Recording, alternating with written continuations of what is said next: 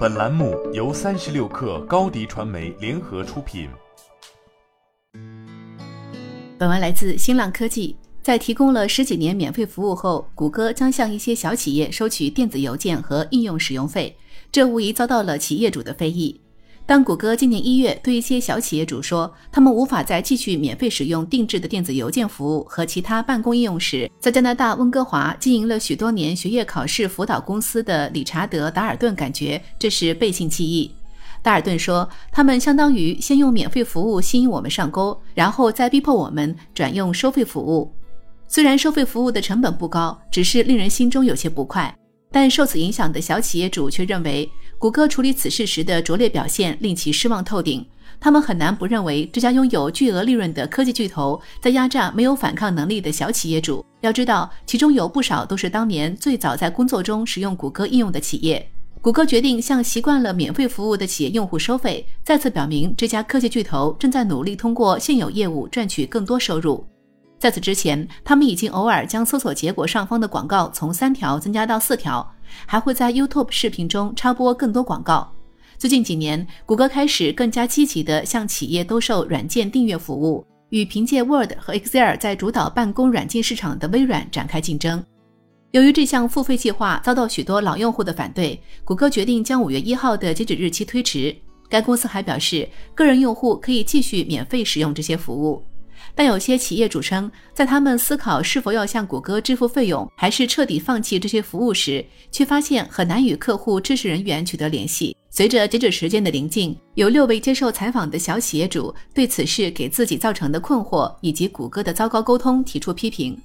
谷歌表示，免费版本不包含客户支持，但他们的确可以为用户提供许多方式，以便就迁移问题与之取得联系。谷歌在二零零四年推出 Gmail。并于两年后推出了 Docs 和 Sheets 等办公应用。这家搜索巨头希望创业公司和夫妻店能够采用它的办公软件，所以免费提供这些服务，并允许企业在 Gmail 中使用与其企业名称相同的定制域名。他们甚至早在测试阶段就告诉企业主，这些产品将会终身免费。但谷歌也从一开始就表示，这些企业软件的服务条款可能会在未来暂停或废弃。谷歌在2021年关闭了免费服务的注册通道。但仍然继续为之前的免费版 G Suite 提供支持。二零二零年，G Suite 改版为 Google Workspace，绝大多数人都使用免费版 Workspace。超过七百万家组织或个人通过付费方式获取额外的工具和客户支持，超过二零二零年的六百万。这群人士表示，仍在使用几年前的旧版免费服务的用户数量达到数以千计。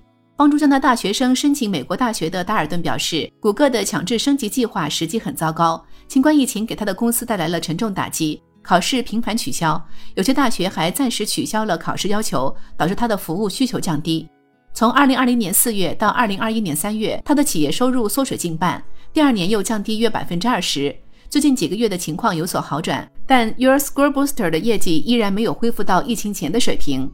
甘特的企业只有一个人，他从2004年起一直免费使用 Gmail。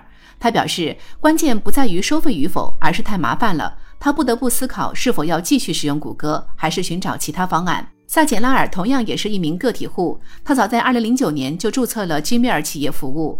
几年后，当他的亲属梅塞姆·基瓦尼自己创业后，他又把基瓦尼加入到自己的 G Suite 中。基瓦尼的 Fast Payment Systems 公司专门帮助德克萨斯州和纽约州等地的企业处理信用卡付款业务。